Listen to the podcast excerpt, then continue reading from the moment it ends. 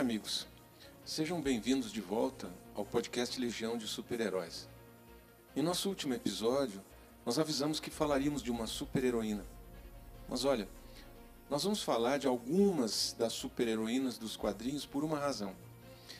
No auge da sua popularidade, na década de 1960, os quadrinhos tinham centenas de milhares de leitores todos os meses. A maioria era formada por homens. Em 1965, só as histórias do Superman da DC Comics vendiam mais de 800 mil exemplares por ano. Depois começaram a cair e tornaram a subir lentamente no início dos anos 90, também com a chegada da internet. Em 2014, os 300 melhores quadrinhos atingiram quase 82 milhões de unidades vendidas nos Estados Unidos. E aí a gente fala de uma combinação entre o meio digital e impresso. Ao mesmo tempo em que as vendas das histórias impressas permaneciam baixas em comparação com os anos 60, a popularidade dos personagens não diminuiu. Acontece que desde o, o auge do sucesso dos quadrinhos até hoje, os críticos se deram conta de que o conteúdo dos quadrinhos poderia influenciar e até mudar a mentalidade do seu público principal, que eram os jovens.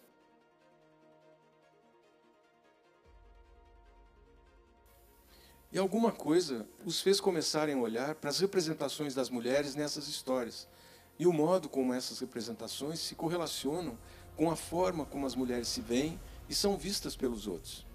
E isso talvez explique por que o número de leitores de quadrinhos ainda é menor do que o de leitores. E teve esse sujeito que olhou para essa questão e aí teve uma boa ideia. William Moulton Marston era um psicólogo que ficou famoso por ter inventado o detector de mentiras. Fã de histórias em quadrinhos, ele acreditava que as meninas não tinham um modelo entre os super-heróis que pudesse competir com eles e, ao mesmo tempo, lutar pelos valores femininos. E então ele criou a Wonder Woman, a Mulher Maravilha, forte, inteligente, extremamente bonita e ainda por cima dedicada à paz mundial. Ela apareceu em 1941 um pouco antes dos Estados Unidos entrarem na Segunda Guerra Mundial. O seu uniforme consistia de um revolucionário bustier vermelho que apresentava a figura dourada de uma águia estampada extremamente similar à águia americana, cobrindo a região dos seios até a cintura. Uma espécie de cinto branco, uma saia azul com estrelas brancas como padrão de estampa e botas vermelhas com detalhes em amarelo de salto alto. Ela usava ainda uma tiara amarela com uma estrela vermelha no centro e dois braceletes metálicos. Brincos vermelhos e redondos completavam esse visual. Esse uniforme deixava à mostra toda a região do colo e boa parte das suas pernas. Seus cabelos pretos ultrapassavam um pouco mais do comprimento do seu pescoço. E ela carregava ainda o seu laço da verdade, a nova super-heroína chegou determinada a trazer a paz para o mundo dos homens e despertar as mulheres para o trabalho social. A Mulher Maravilha combinou a superforça com o amor e deu às mulheres uma figura com a qual podiam se identificar e que só lutava quando não havia outra escolha. No entanto, a Mulher Maravilha nunca teve vida fácil desde o seu início. A Mulher Maravilha, em muitas aventuras, aparecia amarrada e amordaçada por homens comuns, apesar de sua superforça e seu intelecto superior. Isso acabou fazendo com que as pessoas a vissem como um objeto de fetiches e fantasias sexuais masculinas. Para mudar isso, a Mulher Maravilha começou a usar o seu laço da verdade para ela sim amarrar seus inimigos. E assim, a super-heroína foi vivendo até 1947, quando seu criador morreu. A morte de Marston em 1947 deixou a princesa amazona numa situação bem difícil. Suas histórias em quadrinhos pioraram, seu traje ficou brega, seus feitos ficaram menos impressionantes, ela parou de falar com as meninas sobre empoderamento e acabou perdendo a ligação que tinha com seu público. E a sua vida seguiu assim, difícil, até 1972, quando a personagem foi inteiramente reformulada. Apesar de ter sido criada em 1941, A Mulher Maravilha só foi editada no Brasil a partir dos anos 70, em histórias próprias publicadas na revista Quem Foi, que era editada pela Ebal. Seu público era de jovens e adultos de ambos os sexos e ela tinha uma boa vendagem. A partir de dezembro de 1977, ou seja, quase 36 anos depois da sua criação, é que ela ganhou uma revista com o seu nome, lançada pela Ebal. O fato é que a revista da Mulher Maravilha teve ao menos seis séries, sem contudo em nenhuma delas atingir 50 edições. Essas revistas foram publicadas até o ano de 1983. E desde então, ela nunca mais teve uma revista própria, aparecendo basicamente nas histórias da Liga da Justiça ou como convidada especial nas revistas do Superman ou do Batman. Em momentos especiais, ela teve uma ou outra edição especial. Mesmo em 91, quando a personagem completou seus 50 anos, a edição comemorativa, que foi lançada pela editora Abril, que na época detinha os direitos da publicação, foi, comparativamente falando, em relação aos outros dois heróis da DC Comics, muito aquém daquilo que se fez para os 50 anos do Superman ou do Batman. Olha, em um meio projetado por homens para homens, as personagens femininas quase sempre acabam caindo em algum estereótipo. Começa pelo uniforme, né? Muitas vezes elas aparecem vestindo uniformes de couro, de renda, ou então malhas justas, mas sempre de salto alto. As mulheres nos quadrinhos nunca aparecem vestidas de uma maneira apropriada para salvar o mundo ou para lutar contra o crime. E a sexualização da super-heroína se estende por todos os aspectos da história em quadrinhos. Você pode lembrar aqui da Jessica Rabbit, das Bone Girls, ou então as vítimas femininas que sempre aparecem nas histórias de quadrinhos com pouca roupa. A verdade é que a maioria das supermulheres são personagens poderosas como qualquer super-herói, mas que simplesmente por serem mulheres acabam coadjuvantes do personagem principal, é quase sempre um super-herói masculino. As heroínas e personagens femininas dos quadrinhos sempre tiveram muita dificuldade para serem levadas a sério na luta contra o crime. Mas observe que essas representações estão mudando à medida em que mais mulheres assumem posições como roteiristas e ilustradoras. Mas a gente sabe que os quadrinhos sempre foram direcionados principalmente para um leitor masculino heterossexual. Como resultado, decidiu-se que a super-heroína deveria parecer atraente para esses leitores. E no mundo da fantasia masculina, atraente é sexy. Assim, figurinos reveladores se encaixam em corpos idealizados, com seios grandes, cinturas finas e pernas incrivelmente longas. Desde a sua chegada, a Mulher Maravilha surgiu associada à mitologia grega. A alusão mítica mais importante é aquela feita às Amazonas, que explica a existência de Diana e seu povo desde que William Moulton Marston publicou a primeira história da Diana em 1941. A mitologia influenciou a identidade da Diana ao longo da sua vida.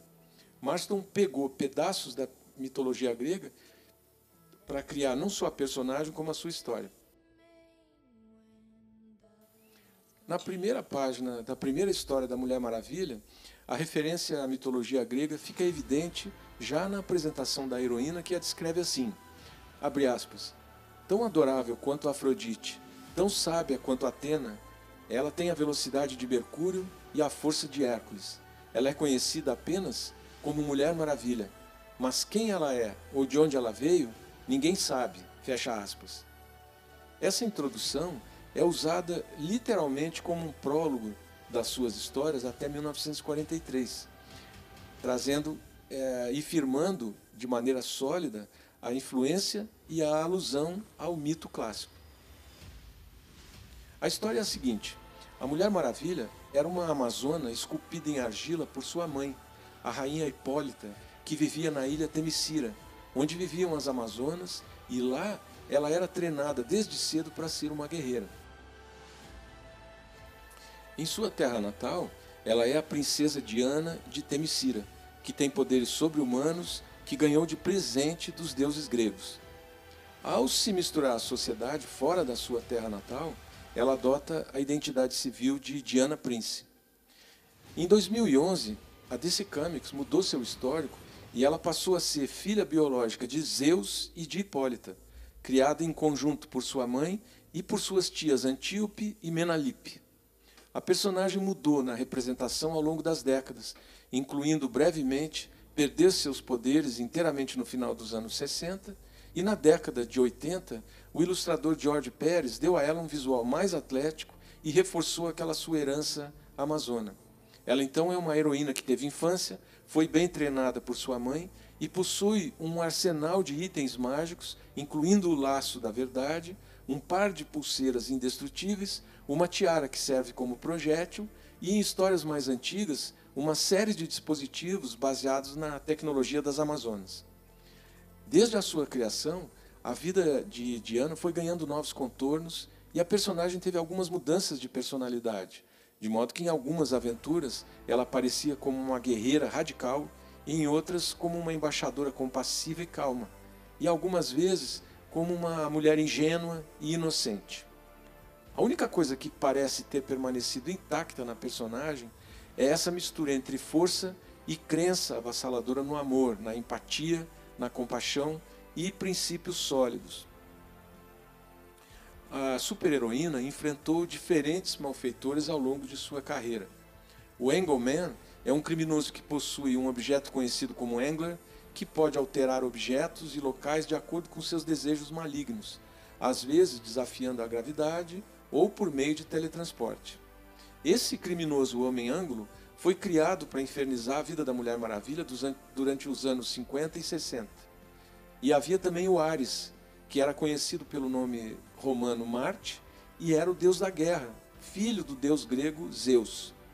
Ares planejou iniciar a Terceira Guerra Mundial o que de certa forma foi o que levou Diana a deixar sua ilha paradisíaca e se tornar a Mulher Maravilha. Em todas as histórias em que Ares aparece, ele é referido como War. Em algumas histórias, apareceu sempre como sendo um dos arqui-inimigos da Mulher Maravilha. Todo super-herói que se preza tem que ter um arqui-inimigo.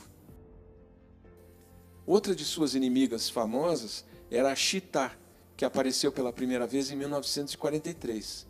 A Chita original era uma moça chamada Priscilla Rich, que era uma bailarina e filantropa, que acabou desenvolvendo uma dupla eh, personalidade quando se sentiu ameaçada pela Mulher Maravilha.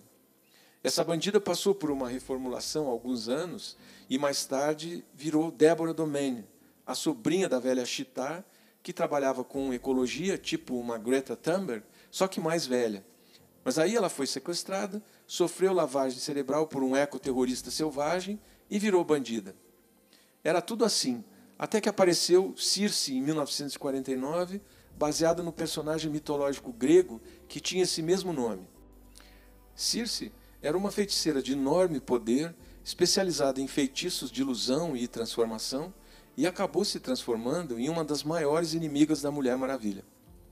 O que sabemos até aqui é que a Mulher Maravilha é uma das super-heroínas mais importantes e com uma vida bastante movimentada, com poderes interessantes e que em cada uma das reformulações que viveu foi ganhando estatura e acabou ocupando um lugar especial na galeria das super-heroínas.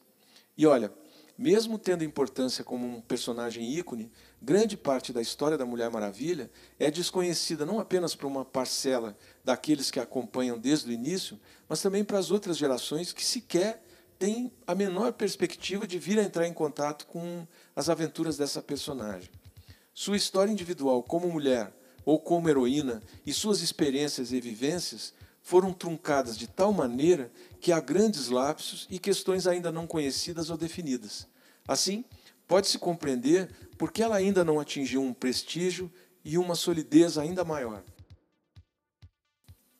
E embora isso ainda não tenha acontecido com a Mulher Maravilha, nós acreditamos que essa personagem ainda vai conquistar o seu lugar nesse universo de super-heróis. No próximo episódio, nós vamos continuar falando de uma heroína marcante mas de vida atribulada. Até lá!